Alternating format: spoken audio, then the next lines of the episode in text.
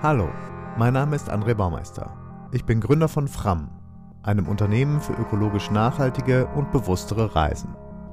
Gemeinsam mit Wissenschaftlern und Naturschützern verschiedenster Fachrichtungen möchten wir euch auf unseren Touren einen intensiveren Einblick in die Zusammenhänge in der Natur und die Verbindungen zwischen Ökosystemen und Gesellschaft geben. Dabei verlassen wir die ausgetretenen Pfade und zeigen euch die Welt auf unsere eigene Weise. In diesem Podcast unterhalte ich mich mit Menschen, die durch ihre Arbeit an verschiedensten Orten der Welt Teil des Fram-Projekts geworden sind.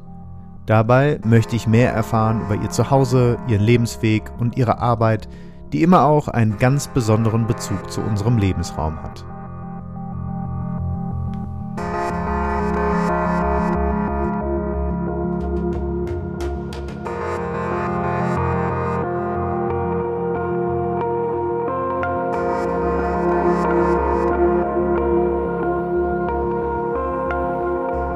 Hallo und herzlich willkommen zur zehnten Folge unseres Fram-Podcasts. Bereits in der vergangenen Folge sind wir mit euch nach Spitzbergen gereist und haben uns gemeinsam mit Arctic Nature Guide Chris Bruttel über sein Leben und seine Abenteuer auf diesem abgelegenen Archipel jenseits des 78. Breitengrads unterhalten. In dieser Folge hier bleiben wir in der Arktis, genauer auch auf Spitzbergen, wollen uns die arktische Natur aber einmal aus einer ganz anderen Perspektive anschauen.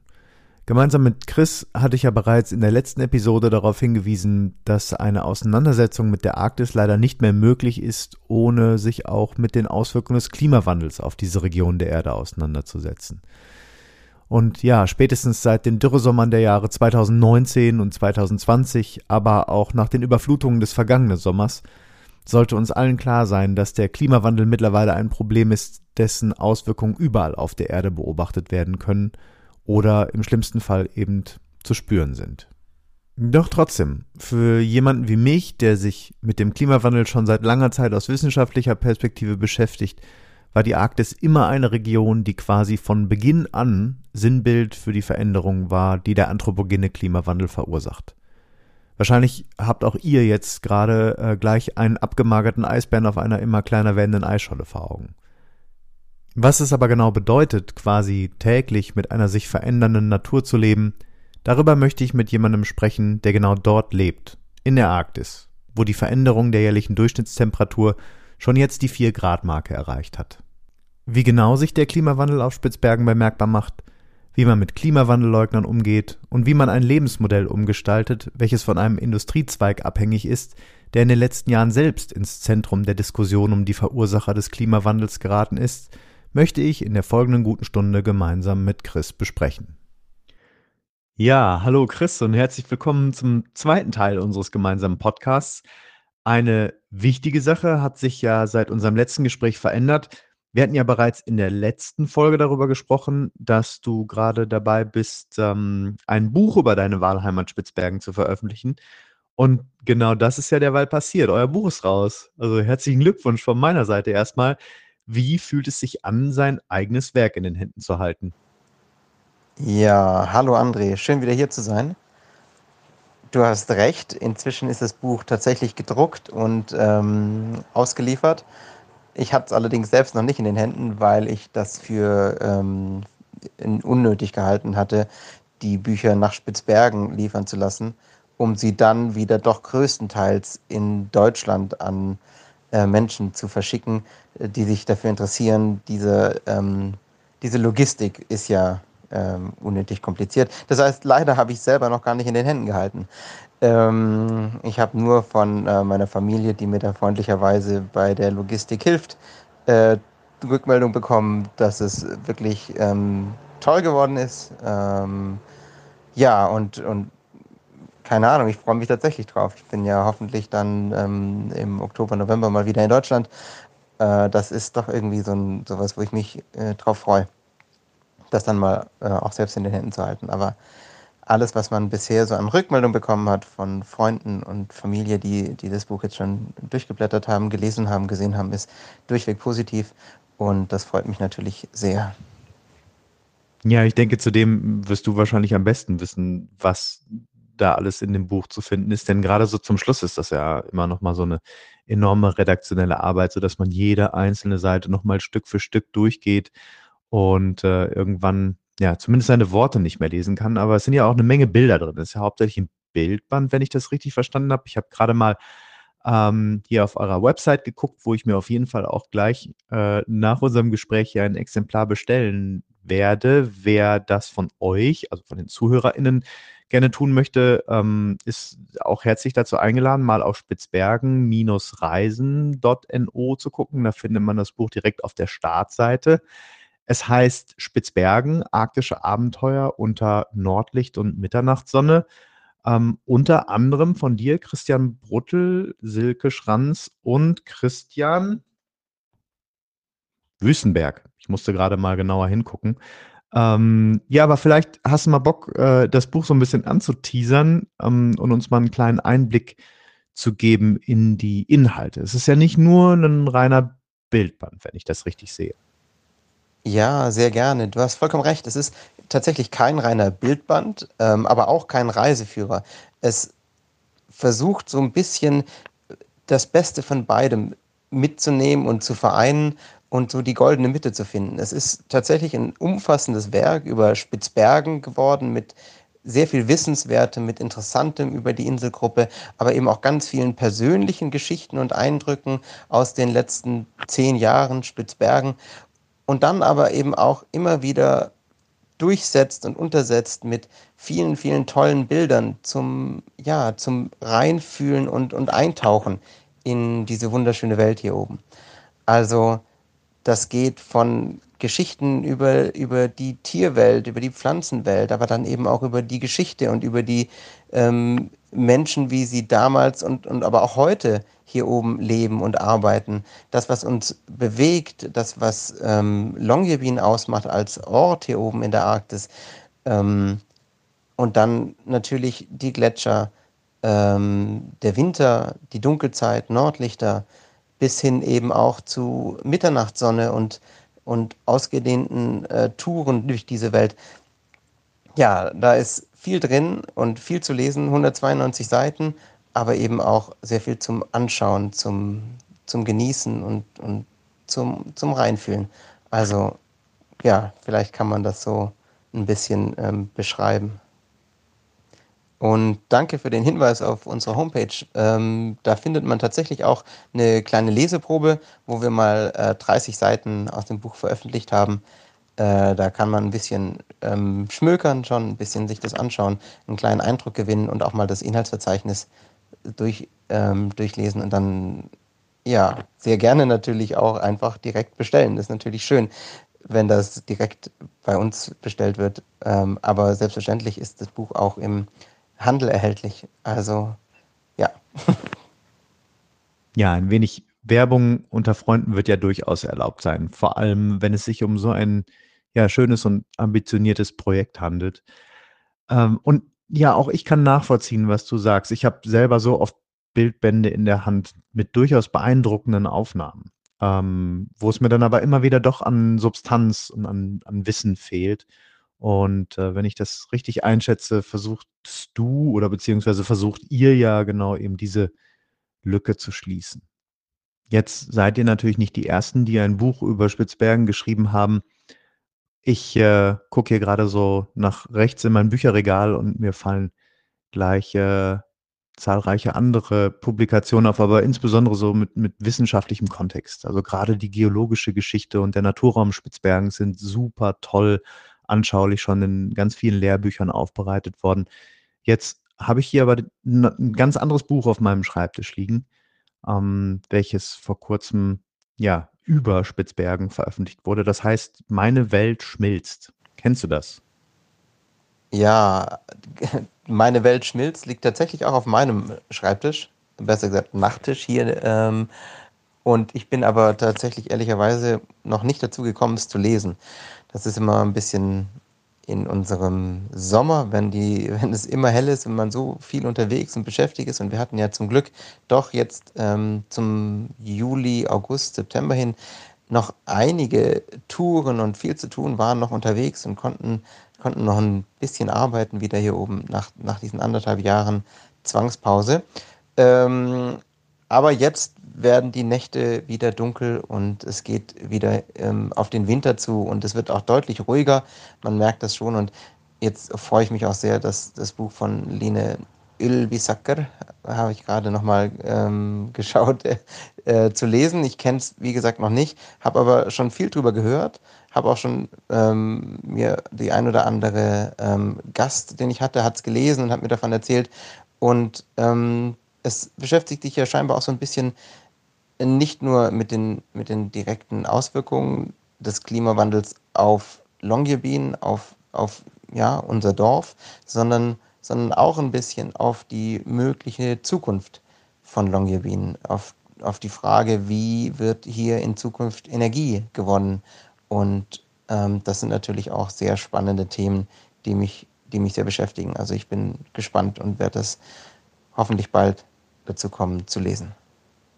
Ja, das Buch ist auch noch gar nicht so alt. Zumindest ist es erst vor kurzem auf meinem Radar erschienen. Aber du ahnst ja mit Sicherheit schon, worauf ich hinaus will. Und das nicht nur mit dieser Frage, sondern auch, ähm, ja, worauf wir mit dieser Folge, mit dieser Episode hinaus wollen. Ähm, wir wollen uns etwas intensiver mit dem Thema Klimawandel beschäftigen. Und weil ich eben gerade dieses Buch hier liegen habe, dachte ich, äh, ich lese mal kurz aus dem Klappentext vor, ähm, Meine Welt schmilzt von Line Nagel Ilvisocker. Ich hoffe, ich spreche es richtig aus. Wenn nichts mehr ist, wie es war, ein Bericht aus der Arktis. Line Nagel Ilvisocker lebt mit ihrer Familie in Spitzbergen, das vom Klimawandel massiv betroffen ist. Bis 2100 wird hier die Temperatur um 8 Grad gestiegen sein. Ein alarmierender Bericht aus einem kleinen Dorf vom Leben mit Lawinen, Erdrutschen und hungernden Eisbären. Ja, jetzt natürlich die Frage direkt an dich. Nimmst du das auch so wahr? Ja, ja und, und, und aber auch nein. Ich glaube, man muss so ein bisschen äh, das auseinandernehmen an der Stelle, weil definitiv gab es hier in den letzten Jahren vor allen Dingen eben in unserem Tal, das in Lawinen, die in den Ort hineingeführt haben, die, die ganz dramatisch waren, die Todesopfer gefordert haben, die ähm, Häuser äh, und Wohnraum zerstört haben, die auch jetzt äh, ganze Viertel im Ort unbewohnbar gemacht haben. Ähm, es gibt auch im Sommer tatsächlich deutlich mehr Schlamm und, und Erdrutsche, wobei die tatsächlich zum Glück noch nicht so verheerenden Schaden hier angerichtet haben wie die, wie die Schneelawinen vor ein paar Jahren. Ähm, es gibt ja inzwischen auch tatsächlich weitreichende ähm, Lawinenverbauungen, Schutzmaßnahmen, die da ergriffen werden und noch und auch ja, wurden, um solche, solche Unfälle zu vermeiden. Und ja, das sind, das sind definitiv Veränderungen, die man hier spürt, die man hier sieht. Ich war ja jetzt auch wieder ähm, nach ja, zwei Jahren einmal um Spitzbergen herum unterwegs und bin dann viele Gletscher gekommen, die, die man sozusagen jetzt erst mit einem Jahr Pause, also doch nochmal wiedersehen konnte und die sich, die sich tatsächlich massiv verändert hatten in dieser Zeit, die so weit zurückgegangen sind, die so viel auch an den, äh, am sogenannten Toteis in den Seitenmoränen ähm, an, an Stärke, an, an Masse verloren haben. Das war, war phasenweise hochgradig erschreckend und, und ähm, bedrückend. Ähm, wir sind aber zum Beispiel auf unserer Tour auch insgesamt 16 Eisbären begegnet und die waren alle zum Glück sehr gut im Futter. Ähm, es mag ähm, daran liegen, dass es dieses Jahr den ein oder anderen Walkadaver gibt, der ähm, an die Küsten Spitzbergens gespült wurde. Das gibt es auch manchmal mehr, manchmal weniger und dient natürlich so, eine, so, so einem Eisbär, also nicht nur einem, sondern eben relativ vielen Eisbären dann auch als, als solide Nahrungsquelle über diesen ja, Sommer hinweg. Und ja, Eisbären sind schon auch einfach faszinierende Überlebenskünstler. Eisbären kommen auch sieben, acht Monate ohne Fressen aus, wenn es denn mal sein muss. Dann sind sie aber eben nicht mehr so gut im Futter, wie wir sie jetzt beobachten durften am Ende des Sommers. Und es war schön zu sehen, dass, dass es diesen, diesen Bären, die wir zumindest gesehen haben, dort im Norden Spitzbergens relativ gut ging. Aber wir haben natürlich auch schon die anderen Exemplare beobachten müssen, die, von denen du sprichst. Zum Glück sind sie selten und zum Glück ähm, finden Eisbären auch tatsächlich trotz aller Schwierigkeiten immer wieder auch neue ähm, Nahrungsquellen, sind sehr geschickt. Ähm, ich habe Eisbären inzwischen beobachtet, die auch in, in Klippen unterwegs sind und Vogelnester plündern. Auch solche Dinge machen die natürlich nicht zum Spaß, nicht weil sie Lust auf riskante Klettermanöver haben, sondern einfach weil sie, weil sie müssen, weil dann selbst so ein Küken- oder Vogelei-Snack ihnen doch scheinbar ja hilft, über den Sommer zu kommen.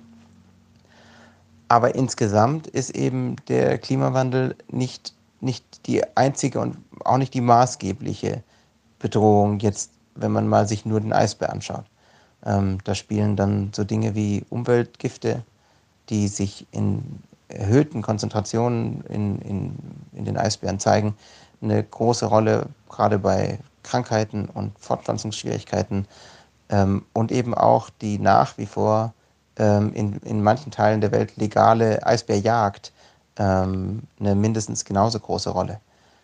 Weil in der, naja, circa ein Millionenjährigen Geschichte der, der Eisbären gab es ja auch schon wärmere Phasen in der Erdgeschichte, in denen es weniger mehr Eis gab als heute und der Eisbär trotzdem nach wie vor, ja, wie wir zum Glück immer wieder sehen können, ähm, noch da ist. Also ja, ich, ich denke immer, da muss man so ein bisschen differenzieren und sich die Dinge ein bisschen auch getrennt voneinander anschauen.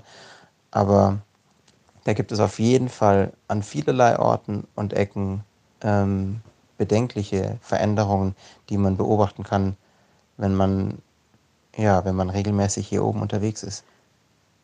Gleichzeitig muss ich aber auch irgendwie ehrlicherweise zugeben, dass man solche Warmwetterphasen, wie wir sie gerade letzten Sommer hatten, also da wurden ja ähm, dramatische neue Hitzerekorde auf Spitzbergen aufgestellt. Es gab einen Tag mit über 21 Grad und es gab vier Tage in Folge mit über 20 Grad, wo äh, also auf jeden Fall sozusagen im, im Laufschritt Rekorde aufgestellt werden, ähm, traurige Rekorde, weil das gab es noch nie, seit, seit auf Spitzbergen Temperaturen gemessen werden. Ähm, und trotzdem erwischt man sich dann dabei, wie man das irgendwie doch auch genießt, mal im T-Shirt und in der kurzen Hose unterwegs sein zu können und noch abends um 9, 10, 11 bis Mitternacht draußen zu sitzen und, und im T-Shirt die Mitternachtssonne zu genießen. Ähm, das ist dann manchmal irgendwie doch fast schon schizophren. Ein, ein, ja, ein bisschen verrückt, dass man auf der einen Seite da sitzt mit der Sonnenbrille, ähm, draußen Musik hört, ein Buch liest und einfach so ein bisschen, ja, es genießt, dass auch mal Sonne auf Körperstellen fällt, die normalerweise in der Arktis immer bedeckt sind von Kleidung. Und auf der anderen Seite aber eben auch irgendwie zumindest im Hinterkopf weiß, wie dramatisch es eigentlich ist, was man hier gerade erlebt.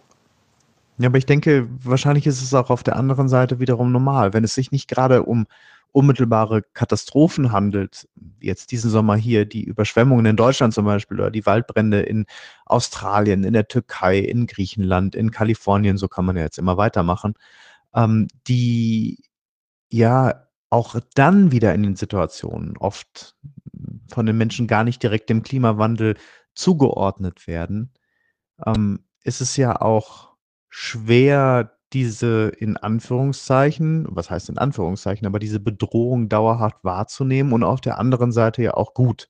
Ich meine, ähm, wie würde es um die Psychen der Menschen in Longyearbyen stehen, wenn alle die ganze Zeit bei allem, was sie sehen, ähm, bei jedem Temperaturrekord und so weiter immer nur ähm, ja in Depressionen verfallen, weil sie an den Klimawandel denken. Ich meine, äh, wir sind ja auch irgendwie immer noch Menschen mit ganz normalen Empfindungen. Und da ja, gehört es natürlich irgendwie auch dazu, dass man äh, es genießt, wenn man plötzlich in kurzer Hose und im T-Shirt die Mitternachtssonne genießen kann. Aber trotzdem, ähm, ich meine, die Arktis ist ja schon vor langer Zeit, ähm, ich kann das jetzt gar nicht so genau beziffern, aber zumindest seitdem ich mich mit dem Klimawandel beschäftige, immer schon irgendwie Sinnbild gewesen für eben diesen. Ähm, man denke da eben an, ja, insbesondere auch das, das Wappentier des Klimawandels, den Eisbären. Ne? Und äh, ich würde jetzt natürlich dich als, als Beobachter und als Local gerne mal nutzen, um eben über genau diese Veränderungen mal im Detail zu sprechen. Was, was sieht man denn da? Was nimmt man denn, was nimmt man denn auf? Was kann man beobachten? Wir hatten zum Beispiel in der letzten Folge mal über die Gletscher und die Veränderung der Gletscher um Longyearbyen herum gesprochen. Ähm, vielleicht lassen wir da auch mal so ein paar Zahlen und Daten für sich sprechen ähm, von was für Veränderungen wir da eigentlich reden. Ich glaube, du hattest beim letzten Mal vom Nordenskjöldbren gesprochen, der ja auch sehr beeindruckend ist, weil er zunehmend ja Land freigibt, welches vorher noch nicht da war. Vielleicht kannst du da mal von deinen eigenen Erfahrungen berichten. Ich, ich glaube, dass Forschung, Wissenschaft, also Messungen und, und Messdaten ja auch häufig in, in, ähm, in Bereichen stattfindet, die so für das menschliche Auge gar nicht wahrnehmbar sind oder ähm, die man auch nicht sofort jetzt so einfach nachvollziehen und sehen kann und die aber eben trotzdem ähm, massive Auswirkungen auf, auf zum Beispiel äh, das Klima haben. Wenn man eben zum Beispiel nur die, den Anteil von CO2 in der Atmosphäre in Prozent betrachtet, dann ist das ja theoretisch so wenig, dass man, wie manche ja, manche ja auch immer wieder ähm, als ja, wenig weit durchdachtes Argument anbringen, ähm, denken könnte, dass das gar keinen Einfluss haben kann, ähm, alleine wegen, wegen der wenigen geringen Konzentration. Aber wenn man dann eben hier oben lebt und, und ich als, als Nichtwissenschaftler Veränderungen sozusagen auch mit dem bloßen Auge wahrnehmen kann, wenn man davon sprechen kann, dass Gletscher sich über ein paar Jahre hinweg um hunderte Meter zurückziehen, ähm, dass es auch Extrembeispiele auf Spitzbergen gibt, wo man von Kilometern inzwischen sprechen muss, innerhalb kürzester Zeit, ja, dann, dann wird, wird diese diese, dann werden diese Dinge, die man so oft liest, die man so oft hört, plötzlich irgendwie so bildlich nochmal klar. Und ja, du hast den, den äh, Nordenschöll-Gletscher angesprochen im Norden des Isfjords, der so ein bisschen auch mein ja, Heimat- oder Lieblingsgletscher hier oben geworden ist, weil, weil es eben der erste Gletscher ist, den man so intensiv besucht hat. Damals im Studium hier oben waren wir eine Woche dort unterwegs und haben haben darauf alles gelernt und geübt, was man so zur Gletscherbergung, Gletscherrettung kennen und, und wissen sollte als Guide. Und ja, das ist jetzt annähernd zehn Jahre her. Und wenn ich jetzt dort bin, dann ist das einfach schon ein erschreckendes Bild, das sich da bietet. Einfach, weil man doch erst vor kurzem noch hier war und da diese, diese Insel noch völlig vom Eis bedeckt war. Zum Beispiel. Also so ne, sinnbildlich vom Gefühl her und von der, von dem, wie es da eben jetzt wirklich aussieht. Ja, ich denke nicht umsonst werden die Gletscher ja auch immer wieder als Fieberthermometer bezeichnet. Also Fieberthermometer unseres Planeten, weil man an ihnen eben unglaublich gut die Veränderungen der Temperaturen beobachten kann. Ja, definitiv. Und da ist dann natürlich so ein, solche Beispiele aus der Hocharktis nochmal doch irgendwie etwas ähm, eindrücklicher vielleicht. Ich meine, es weiß ja eigentlich jeder, dass die Gletscher in den Alpen abschmelzen und massiv zurückgehen. Und wenn man in den Alpen unterwegs ist, dann sieht man das ja auch an allen Ecken und Enden.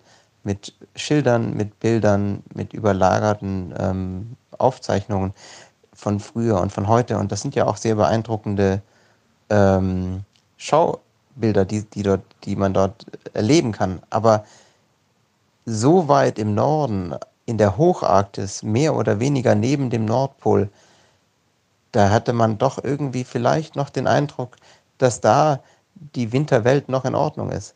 Und das ist sie eben nicht mehr. Und wie du sagst, die, die Gletscher als Fieber, Fieberthermometer des Planeten, ähm, das ist ein, ein, schönes Bild. Und es gab ja ähm, 2015 eine Neuauflage einer Studie der Universität hier oben, die ähm, damals dann die Anzahl wachsender Gletscher von damals dann einem Drittel auf null gesetzt hat. Seit 2015 ist also in dieser neu aufgelegten äh, Studie der, der Universität auf Spitzbergen klar, dass es auf Spitzbergen keine an Masse wachsenden Gletscher mehr gibt. Und das ist natürlich schon ähm, nochmal noch mal was definitiv Erwähnenswertes im, in, in diesem Zusammenhang.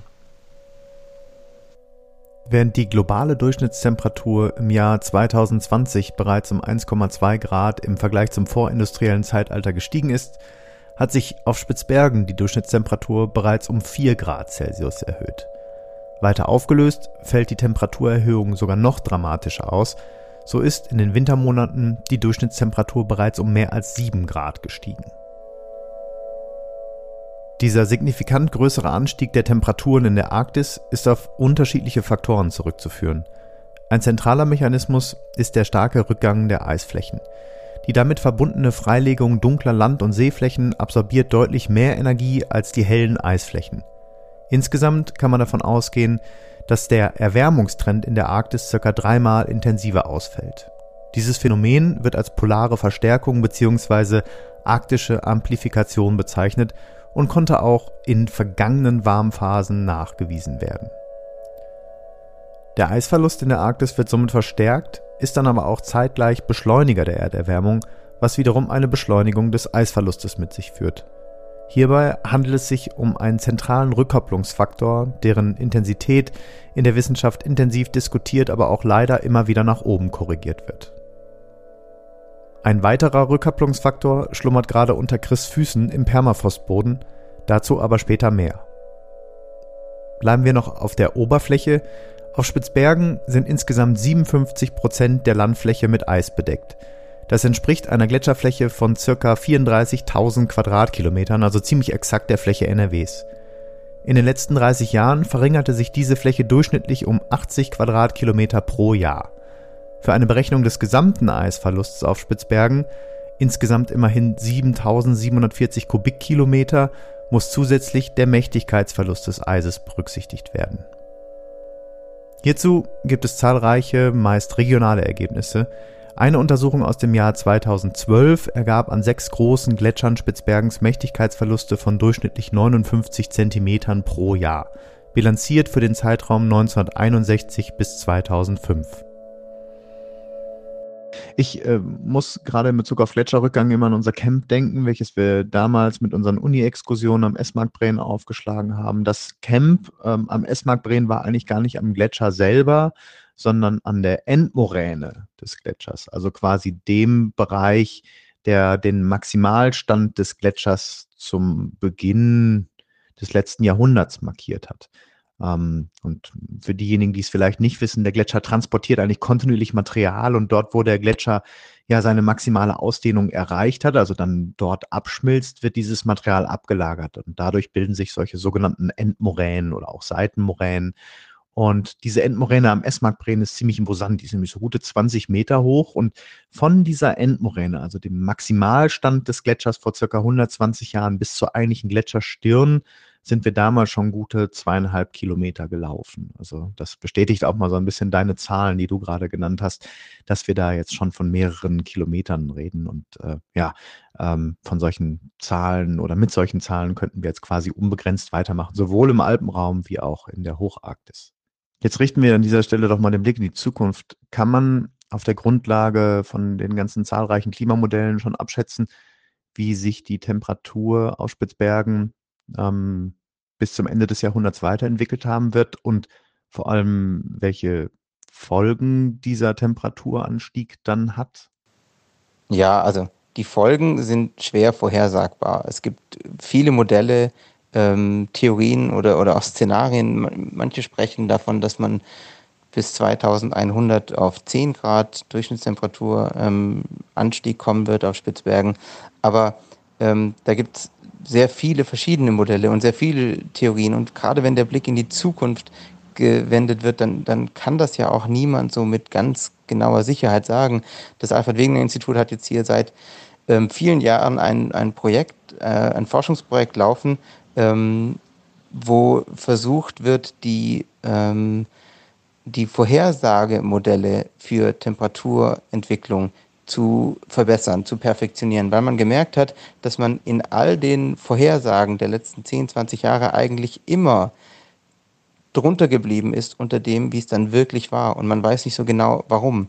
Und die neueste Theorie oder was hier gerade erforscht wird, ist, dass man die ähm, Wolken mit in die Modelle einbauen möchte, die bis jetzt noch mehr oder weniger ignoriert worden sind, weil man eben glaubt, dass ähm, die reflektierte Energie, Wärmeenergie der Sonne vom Eis, vom Schnee, ähm, von der Wolkendecke wieder zurück zur Erde geworfen wird und dann nach wie vor einen Effekt hat. Und das könnte zum Beispiel einer der Punkte sein, die ähm, bis jetzt noch nicht bedacht wurden in Wettermodellen und dementsprechend werden da in den nächsten Jahren auch Vorhersagen noch deutlich genauer werden, obwohl man auch natürlich ähm, immer erst im Nachhinein sagen kann, wie genau sie jetzt war. Aber das Wichtigste ist eigentlich, dass egal wohin das Modell geht oder wohin die, die, ähm, die Theorie geht, für uns Menschen ist es nie gut ähm, in, den, in den verschiedensten Abstufungen. Aber, aber positive Nachrichten gibt es da leider nicht. Jetzt haben wir beide wahrscheinlich schon diverse Gespräche geführt, in denen immer wieder betont wird, dass es ja in der Geschichte unseres Planeten schon diverse Male genauso warm beziehungsweise deutlich wärmer war als heute. Wie äh, antwortest du auf solche Aussagen?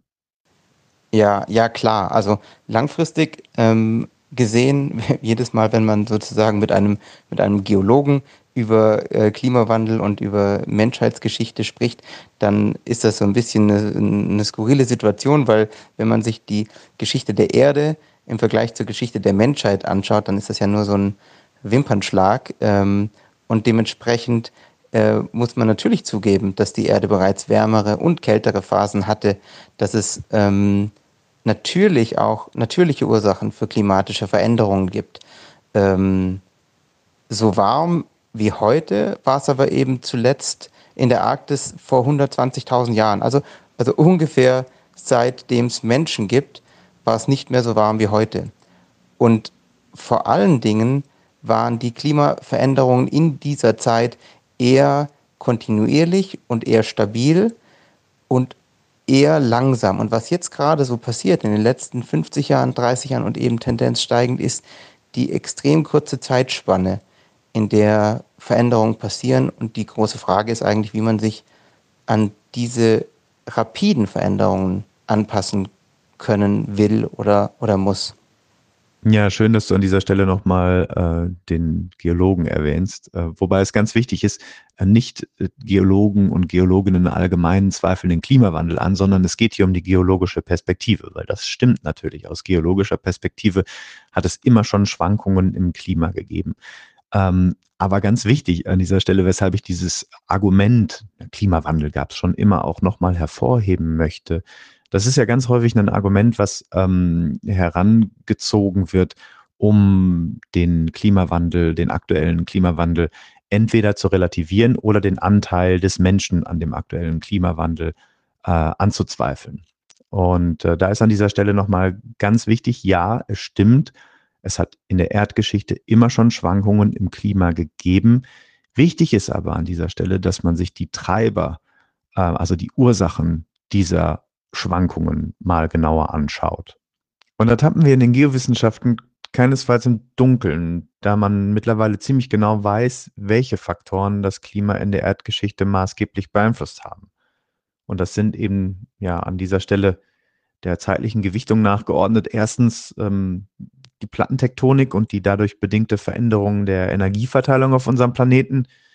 Zweitens die äh, sogenannten Milankovitch-Zyklen, also Schwankungen in äh, der Erdumlaufbahn und der Erdachsneigung, welche zu den zyklischen Kalt- und Warmzeiten der letzten 2,5 Millionen Jahre geführt haben. Und zuletzt, und das eben mit deutlich geringerer zeitlicher Tragkraft, eben Schwankungen in der Sonnenaktivität.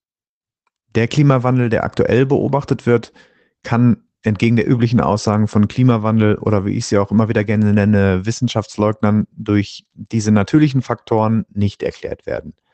Auch ist es keinesfalls so, dass die Sonnenaktivität in wissenschaftlichen Arbeiten zu diesem Thema vernachlässigt wird. Klimawissenschaftler kennen die Schwankungen dieser Faktoren sehr genau und berücksichtigen diese auch in ihren Modellen. So liegt der Anteil einer sich verändernden Sonnenaktivität laut aktuellem IPCC-Bericht in einem zu vernachlässigenden Bereich im Vergleich zu der Wirkung anthropogen verursachter Treibhausgase. Jetzt gibt es natürlich auf Spitzbergen beziehungsweise in der Hocharktis auch noch viele andere Phänomene, die auf den Anstieg der Durchschnittstemperatur zurückzuführen sind. Ich hatte ja zu Beginn schon mal gesagt, dass die Temperatur oder die jährliche Durchschnittstemperatur seit Beginn der Wetteraufzeichnung auf Spitzbergen ja bereits schon diese drei Grad Marke überschritten hat. Und das kann man an vielen Phänomenen beobachten. Ich musste jetzt zum Beispiel ähm, an äh, ebenfalls wieder an die Endmoräne des, des Esmarkbreen denken.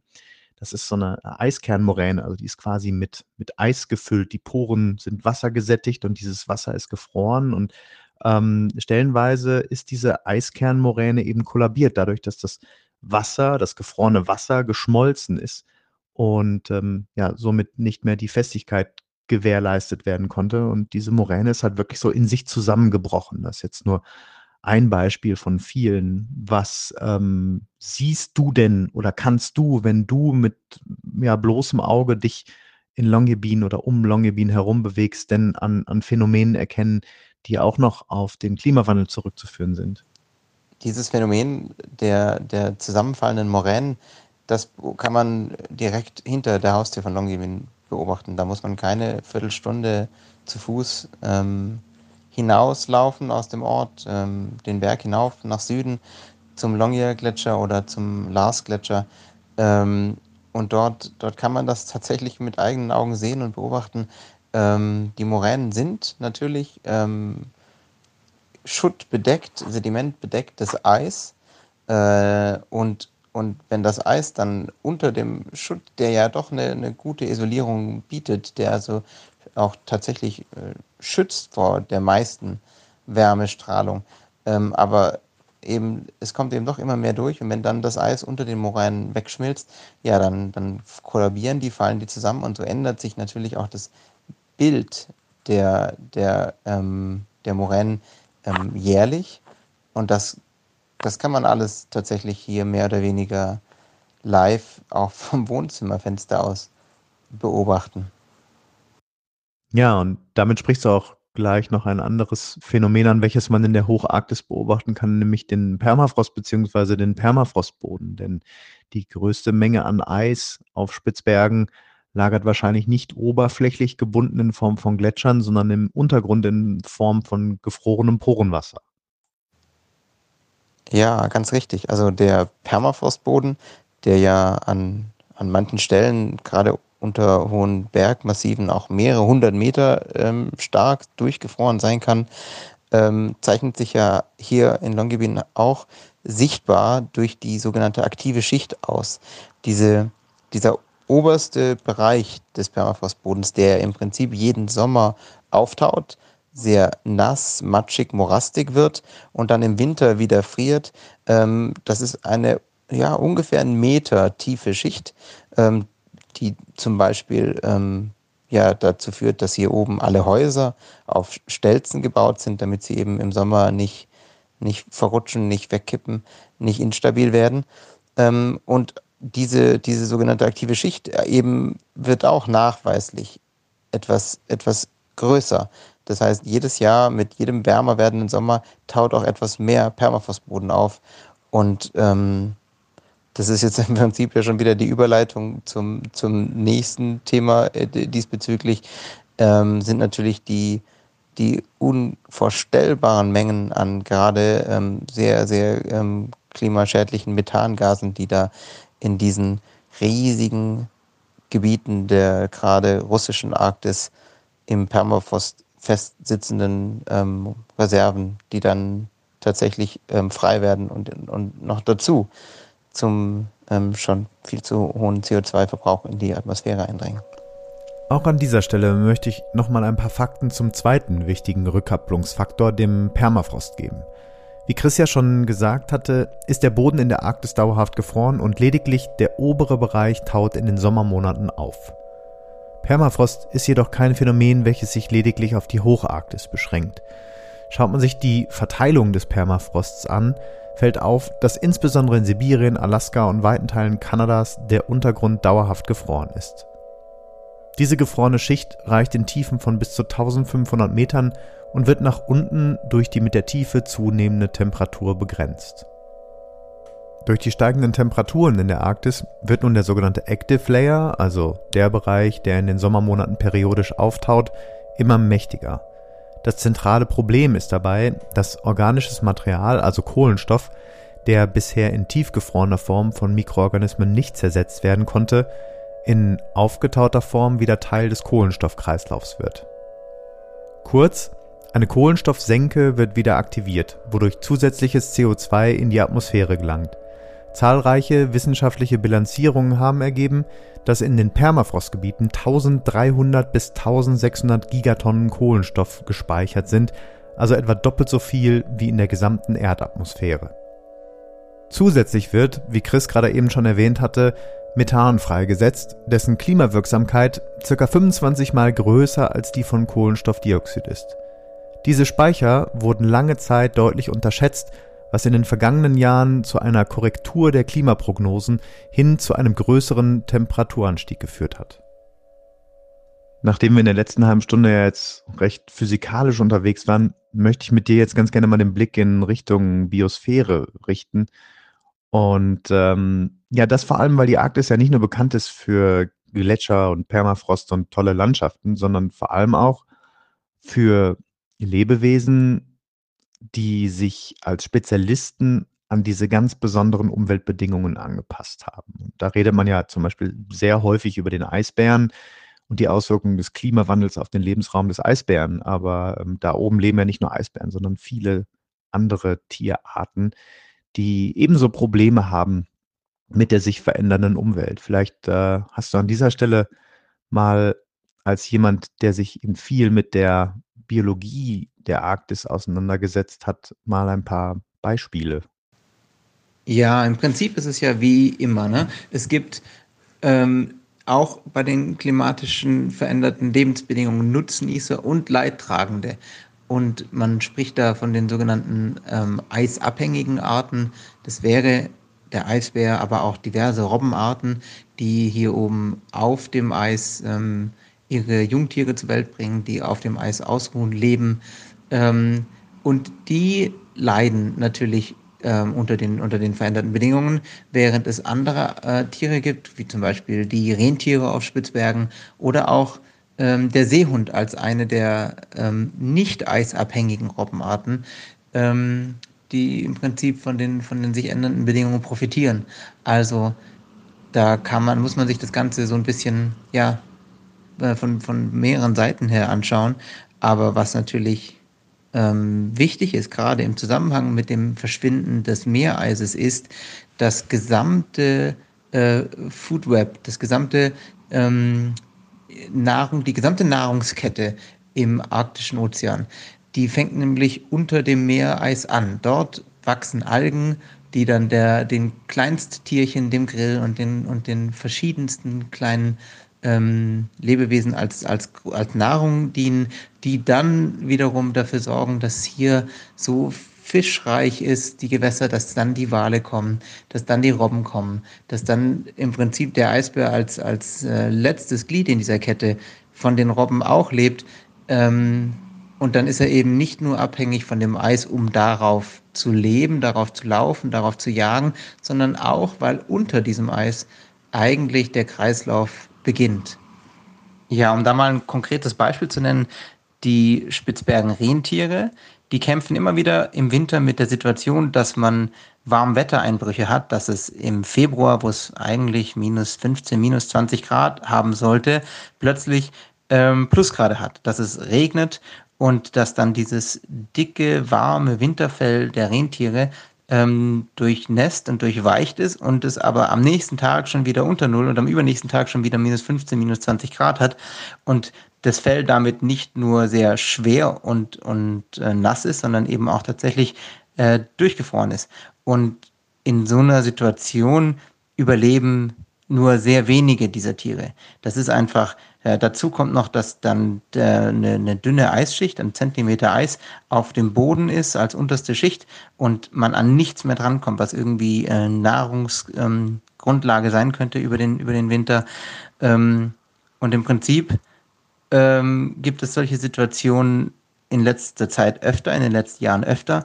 Und trotzdem ist die Anzahl der Rentiere auf Spitzbergen in ihrer Gesamtheit von ungefähr 10.000 Tieren 2011, ähm, 2012, als ich hier hochkam, auf inzwischen über 20.000 Tiere gestiegen. Das heißt, die haben sich ähm, gut verdoppelt in der Population ähm, in den letzten zehn Jahren. Und da sieht man eben auch wieder so ein bisschen, dass solche Phänomene oft auf Spitzbergen eben auch nur sehr lokal sind, dass bereits wenige hundert Höhenmeter höher oder ein paar Kilometer weiter nördlich ähm, die Wetterbedingungen ganz andere sein können und das, was hier als Regen fällt, äh, bereits ähm, in, in, nicht allzu großer Distanz als Schnee runterkommt oder, oder auch oder eben auch, dass es gar nicht äh, Niederschlag hat und dann ähm, ja, sind natürlich die Bedingungen auch ganz anders. Und dann gibt es gewiss, äh, ist die Population eben über ganz Spitzbergen verteilt und leidet dann in seiner Gesamtheit nicht, obwohl eigen, einzelne Tiere eben tatsächlich ähm, ja, große Mühe haben mit solchen Situationen.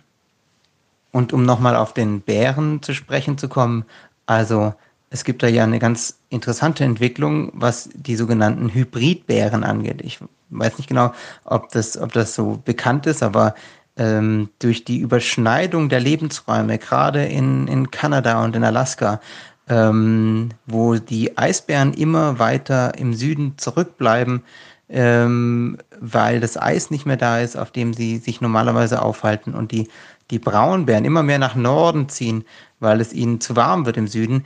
Ähm, das führt dazu, dass sich diese beiden ja, verwandten Arten ähm, kreuzen. Und es gibt ähm, sogenannte Hybridbären, die daraus ähm, hervorkommen. Das ist so eine etwas merkwürdig aussehende Mischung aus, aus Eisbär und Braunbär, ähm, die in ihrer Lebensform ähm, ja noch gar nicht so lange da ist und, noch, und erst noch mal ein bisschen geguckt werden muss, wie sich das Ganze so entwickeln wird. Man weiß inzwischen, dass diese Tiere tatsächlich zeugungsfähig sind. Man, man dachte lange, das ist dann wie beim, beim Maulesel, wo das ein, ein Nachkomme von, von Pferd und Esel nicht, äh, nicht, mehr, nicht mehr fortpflanzungsfähig ist. Und das ist bei diesen, bei diesen Hybridbären nicht der Fall. Die können auch selber wieder Jungtiere kriegen.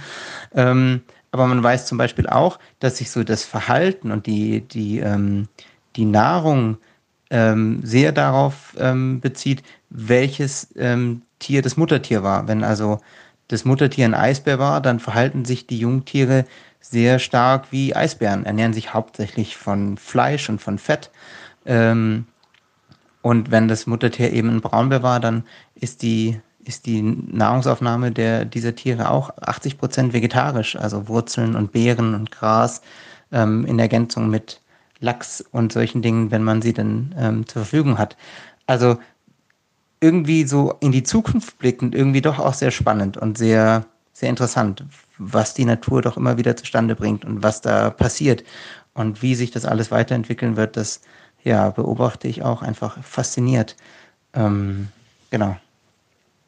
Ja, jetzt würde mich an dieser Stelle aber mal interessieren, ähm, du bist ja äh, nicht als, als Wissenschaftler auf Spitzbergen tätig, sondern ähm, bist eben hauptsächlich mit Touristen unterwegs. Ihr habt ja das Unternehmen Spitzbergen Reisen, darüber haben wir uns ja schon in der letzten Folge unterhalten.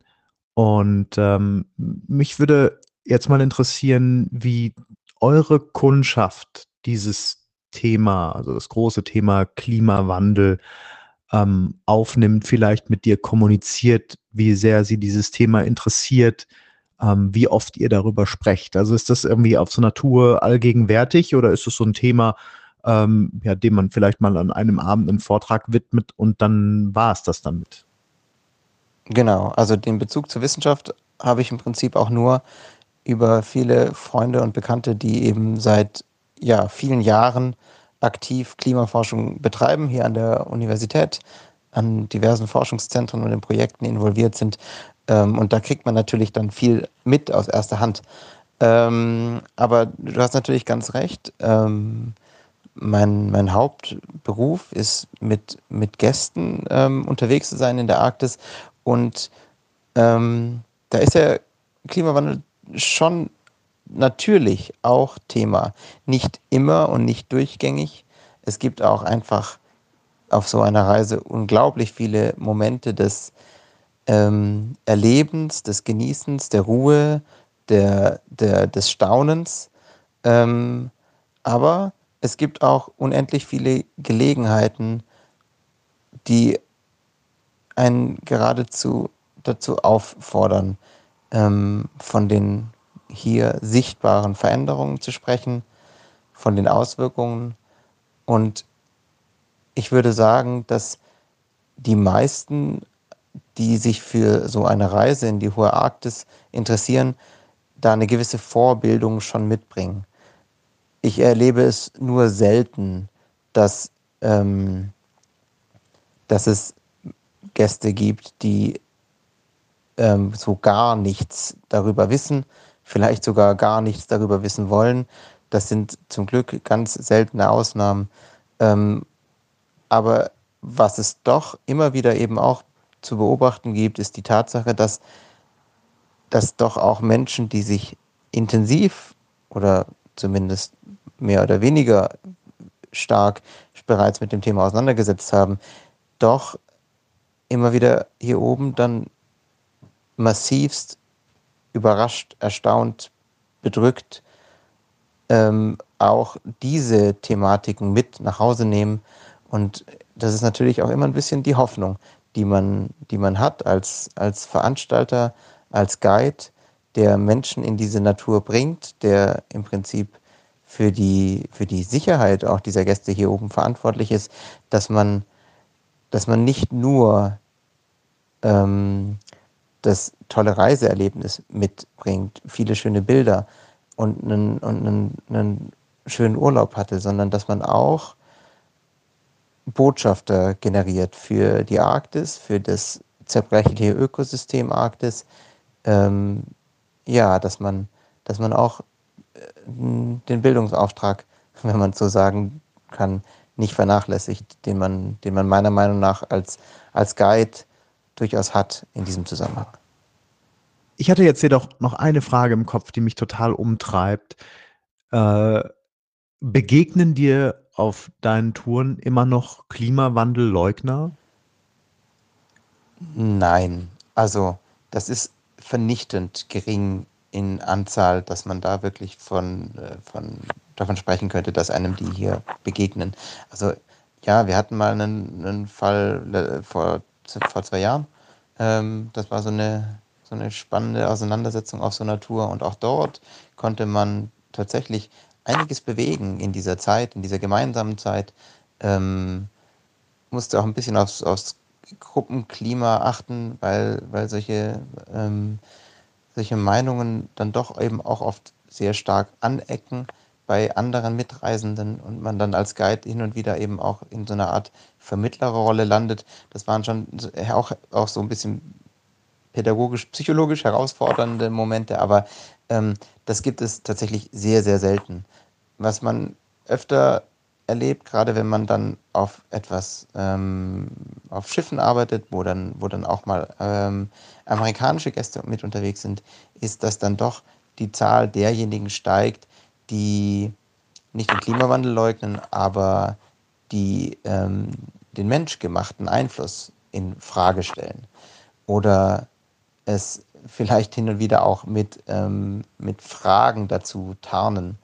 Und da kann man dann tatsächlich auch mit Unterlagen, die man hier von Kollegen aus den aktuellsten Forschungen und Studien äh, bekommt, echte Aufklärungsarbeit leisten. Und, und ähm, da fühlt man sich dann durchaus auch ja, dazu beauftragt in, in solchen Momenten, wenn man, wenn man die Gelegenheit dazu hat. Und praktisch auch das ganze Handwerkszeug direkt mit, mit dabei hat, ähm, indem die Natur einem eigentlich alles so wunderbar präsentiert. Also ja, das, das gibt es immer wieder, solche Situationen, solche Begegnungen, aber in den, in den aller, allermeisten Fällen ist es, wie gesagt, ein, ein Publikum, das sich schon stark mit dem Thema Arktis, mit dem Thema Spitzbergen auseinandergesetzt hat. Und da ist es dann, wie gesagt, eher ähm, emotional in der Richtung, ach, dass es so krass ist, hätte ich gar nicht gedacht. Oder das ist ja viel heftiger, als ich mir das vorgestellt hatte. Oder so. Ne? Also dann geht es eher in, in diese Richtung. Ich frage mich gerade bei all dem, worüber wir in den letzten Minuten gesprochen haben, ob ähm, diese Dinge, die du weißt, die wir wissen über den Klimawandel, über die Veränderungen in der Natur, auch ähm, Einfluss auf deine Arbeit hat. Also hat sich dein eigener Anspruch an deine Arbeit als äh, Guide in der Arktis in den letzten Jahren verändert? Und wenn ja, in welche Richtung? Ja, das ist eine, eine sehr spannende Frage und gar nicht so leicht zu beantworten. Ähm, wenn man bei, bei jedem Gletscherkalben, das man sieht, auch neben dem Staunen und der, der Begeisterung und der, der, der, der, der beeindruckenden ähm, Situation auch den Gedanken ähm, hat, wie lange es sowas wohl noch zu beobachten gibt, ähm, wann es wohl vorbei sein wird mit diesem Naturschauspiel. Ähm, und dass das wahrscheinlich gar nicht mehr allzu lange dauern wird, wenn man so die Tendenz der letzten Jahre eben ähm, mit einbezieht. Dann verändert sich natürlich die eigene Einstellung und auch ein bisschen so die Job Description, wenn man das so sagen kann. Ähm, also auf der einen Seite sind wir natürlich hier oben, um ähm, mit unserem Wissen und unserer Erfahrung Gästen das Erlebnis Arktis ähm, sicher und äh, interessant zu gestalten. Aber immer mehr irgendwie doch auch, um Botschafter für diese Region auszubilden, um dafür zu sorgen, dass, dass Gäste, die, die in die Arktis kommen, ähm, mit einem mit einem äh, veränderten Blick auf die Welt und auf die Arktis zurück nach Hause kommen und dort auch mithelfen, diese, dieses Wissen zu verbreiten und diese, ähm, diese Wertschätzung für die, ja, die große Diversität der Welt ähm, ja, zu verbreiten, wie, wie sensibel dieses, dieses Ökosystem hier oben doch ist und wie wichtig es ist für die Zusammenhänge in der ganzen Welt. Ähm, und vielleicht geht es so in die Richtung, dass ich dahingehend ähm, mein, mein eigener Berufsethos und, und mein, mein Wunsch an, an das Arbeiten ähm, hin entwickelt hat und, und geändert hat. Ja, ich danke dir für deine ehrliche Antwort. Ähm, warum ich frage oder warum ich darauf hinaus will, liegt ja auch irgendwie auf der Hand. Ich meine, wir beide haben diesen ganzen Outdoor- und Travel-Lifestyle, ich formuliere das jetzt mal bewusst so, ja, in, äh, zu unserem Lebensinhalt gemacht. Und ähm, ich denke, also ich habe zumindest das Gefühl und du ja jetzt letztendlich auch, wie du mir gerade bestätigt hast, dass in den letzten Jahren noch eine ganz, ganz wichtige Komponente dazugekommen ist. Ähm, und ich glaube, der Grund dafür ist eben genau der, von dem du gerade gesprochen hast. Dadurch, dass wir quasi die ganze Zeit draußen unterwegs sind und ähm, mit der sich verändernden Natur konfrontiert werden, kann man halt einfach ähm, nicht mehr wegschauen. Will man auch nicht mehr wegschauen. Das ist ganz wichtig an dieser Stelle. Aber ich äh, sehe schon, dass sich da einiges verändert und dieses Verantwortungsbewusstsein ja zu einem neuen Teil unseres Berufsfeldes geworden ist. Folgt man diesen Gedanken, landet man ja eigentlich zwangsläufig in so einem Dilemma, weil man natürlich selber, wenn man in der Tourismusbranche arbeitet, entweder selber mobil ist oder diese Mobilität von seinen Gästen voraussetzen muss. Was bedeutet, dass ähm, natürlich, wenn man nicht gerade auf regionalen Tourismus setzt, jeder Gast, der zu euch nach Spitzbergen kommt, natürlich ins Flugzeug steigen muss. Und das gilt natürlich für das komplette Fernreisesegment. Und ich denke, bei dem Stichwort Flugscham weiß mittlerweile fast jeder, was damit gemeint ist. Aber wenn man sich mal vor Augen hält, dass dieser Begriff eigentlich bis vor fünf, sechs Jahren ähm, in der Gesellschaft nicht aufgetaucht ist, seitdem aber zunehmend diskutiert wird, was ich auch richtig finde, dann äh, ja, kann, versteht man dieses Dilemma auch. Und jetzt würde mich an dieser Stelle natürlich interessieren, wie du dazu stehst, weil es ist natürlich so, also das ist jetzt auch wiederum bewusst reißerisch formuliert, aber ihr müsst natürlich voraussetzen, dass jeder Gast, der euch auf Spitzbergen besucht, ins Flugzeug steigt und damit eine gewisse Menge CO2 freisetzt und dann den Klimawandel, den ihr halt eben vor Ort beobachtet und über den du auch aufklärst und sensibilisierst, dadurch mit verursacht, nicht beziehungsweise beschleunigt wird. Ähm, wie stehst du dazu? Ja, klar, auf jeden Fall. Das, das Dilemma ist real und ich merke, wie ich mich damit schon lange, aber in den letzten Jahren auch irgendwie vermehrt auseinandersetze. Und ähm, das Ganze beschäftigt mich tatsächlich auch sehr, ähm, weil man natürlich, wie du gesagt hast, in dieser Welt lebt. Und ähm, ja, auf der einen Seite steht im Prinzip die persönliche Lebensrealität, meine persönliche Lebensrealität, dass ich nach, nach so vielen Reisen in der Welt, ich mit dem Fahrrad durch Amerika gefahren, äh, mit dem Rucksack durch Südostasien und äh, Nepal gewandert und ähm, in Australien unterwegs gewesen, in Afrika als Junglehrer in, in verschiedenen Schulen ähm, Praktika absolviert, ähm, habe ich trotzdem nie so einen so, so etwas erlebt wie hier auf Spitzbergen, dass sich so ein Heimatgefühl entwickelt hat, ähm, das, ich, das ich vorher noch nicht kannte. Und mir ist sehr bewusst, dass sich dieser Lebensmittelpunkt hier an einem Ort befindet, der nur per Flugzeug erreichbar ist und den natürlich auch meine Gäste nur mit dem Flugzeug erreichen können. Und obwohl mir dieser Konflikt irgendwie bewusst ist, ähm, kann ich auch ohne weiteres zugeben, dass ich auf diese, auf diese Lebensfreude und auf die Begeisterung und, und auch dieser Wunsch nach Selbstverwirklichung nicht so einfach verzichten kann und will. Denn es ist ja irgendwie auch klar, dass die, die Hauptverursacher für den menschlichen Anteil am Klimawandel, die sitzen nicht hier in der hohen Arktis. Ähm, also wenn man jetzt vom Fliegen spricht, dann ist es nicht der ein oder andere Langstreckenflug, sondern die unzähligen Inlands- und Kurzstreckenflüge, die die Hauptproblematik sind. Oder die, dass die Politik in den Industrienationen und der, der Lobbyismus diverser Interessengruppen so viel mehr machen könnte, als es gerade passiert, ähm, dass man dass man im Endeffekt schon auch klar sagen muss, dass man hier oben zwar die Auswirkungen verstärkt sieht und wahrnimmt und erleben kann und auch zeigen kann, aber die Ursachen tatsächlich woanders stattfinden. Und dementsprechend versuche ich natürlich, ich hoffe, ohne allzu sehr nach einer nach Selbstrechtfertigung zu klingen, äh, mit, mit der Arbeit, die wir hier oben machen, auch so viel wie möglich zurückzugeben und etwas Positives zu bewirken. Also einerseits natürlich in Form von Wissensvermittlung und, und nachhaltig prägenden Erlebnissen. Ähm, wir hatten vorher von diesem Botschafter der Arktis gesprochen, der, der zu dem man wird, wenn man hier oben unterwegs war.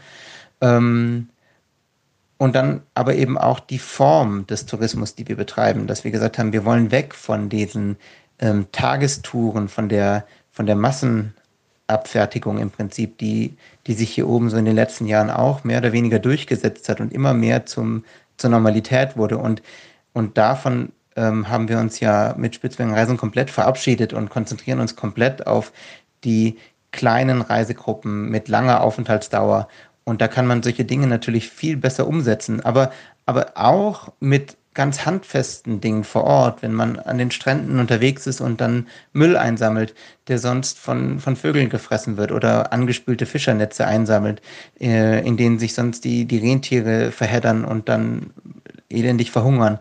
Also, dass man auch praktisch versucht, ähm, dieser Region so viel wie möglich zurückzugeben.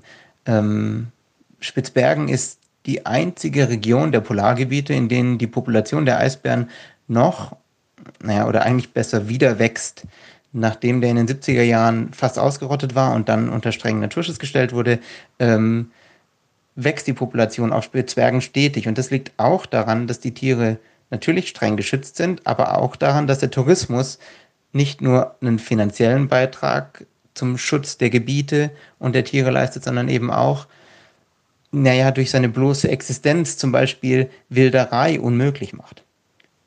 Ich versuche also mit, ja, mit meiner Anwesenheit hier oben auch so viel wie möglich Positives zu bewirken und habe aber natürlich auch die Hoffnung an die Gesellschaft und an die Zukunft, dass ähm, Weiterentwicklung in technologischer Hinsicht das Reisen bald hoffentlich CO2-neutral möglich machen wird.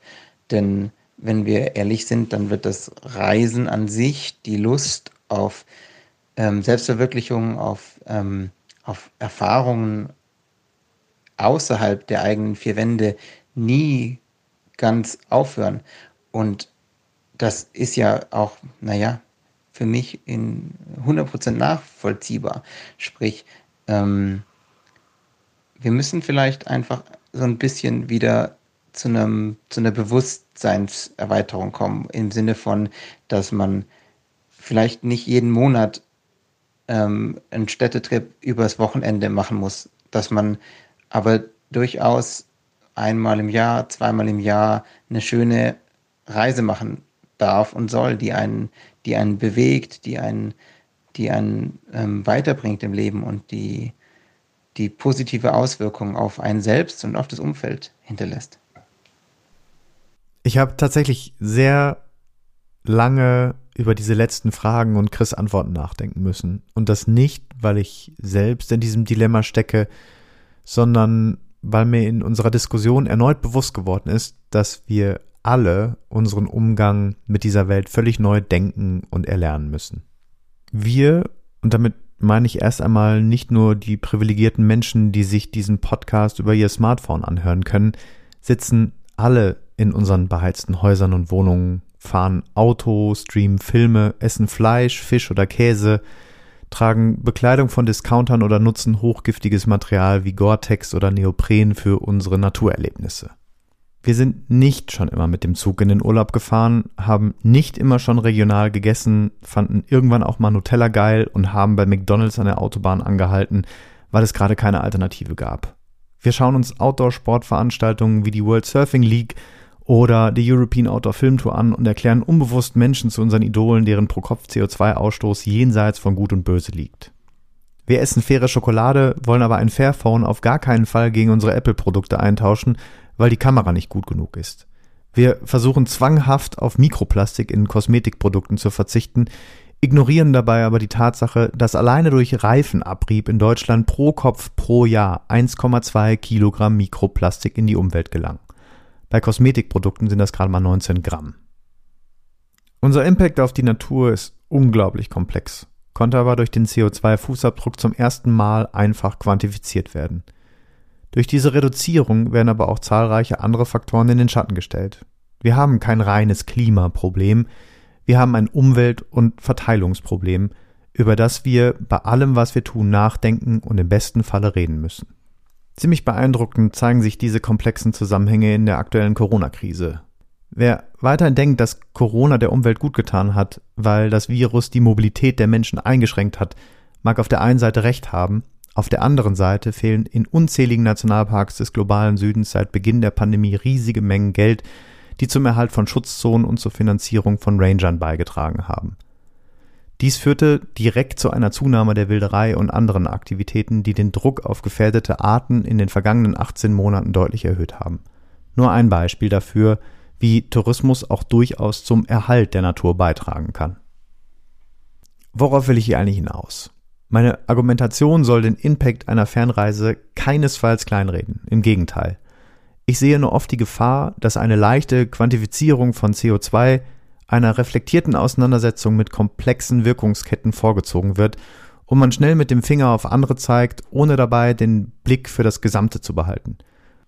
Und noch einmal, ich habe keinesfalls das Bedürfnis, hier die Wirkung von Flugreisen auf das Klima zu relativieren. Nach wie vor gelten auch für mich privat wie auch für Fram die folgenden Grundsätze. Weniger, nachhaltiger und bewusster. Und das immer mit dem Blick in die Zukunft auf eine Art und Weise, die nicht als abgeschlossen gilt. Neu denken, anders denken, weiterdenken und diskutieren. In diesem Zusammenhang möchte ich eben auch diesen Prozess nicht mit diesem Podcast enden lassen und recherchiere bereits zu einer neuen Episode zum Thema Reisen in Zeiten des Klimawandels. Euch gefällt unser Fram-Podcast, dann unterstützt dieses Projekt durch eine kurze Bewertung oder ein Abo auf den gängigen Podcast-Kanälen. Diskutiert mit uns und inspiriert uns jederzeit auch durch Kommentare oder Mails. Wir freuen uns immer von euch zu hören. Auch für diese Folge haben wir auf unserem Blog, den ihr auf unserer Website framsciencetravel.de findet, wieder unterschiedliches Material zum Thema Klimawandel in der Arktis zusammengetragen. Vielen Dank an dieser Stelle auch noch einmal bei Chris Bruttel für sein Mitwirken an dieser und auch an der letzten Folge. Und beste Grüße nach Spitzbergen, wo gerade die Tage schon deutlich kürzer werden. Ich verbleibe mit den besten Wünschen für den nahenden Herbst. Euer André.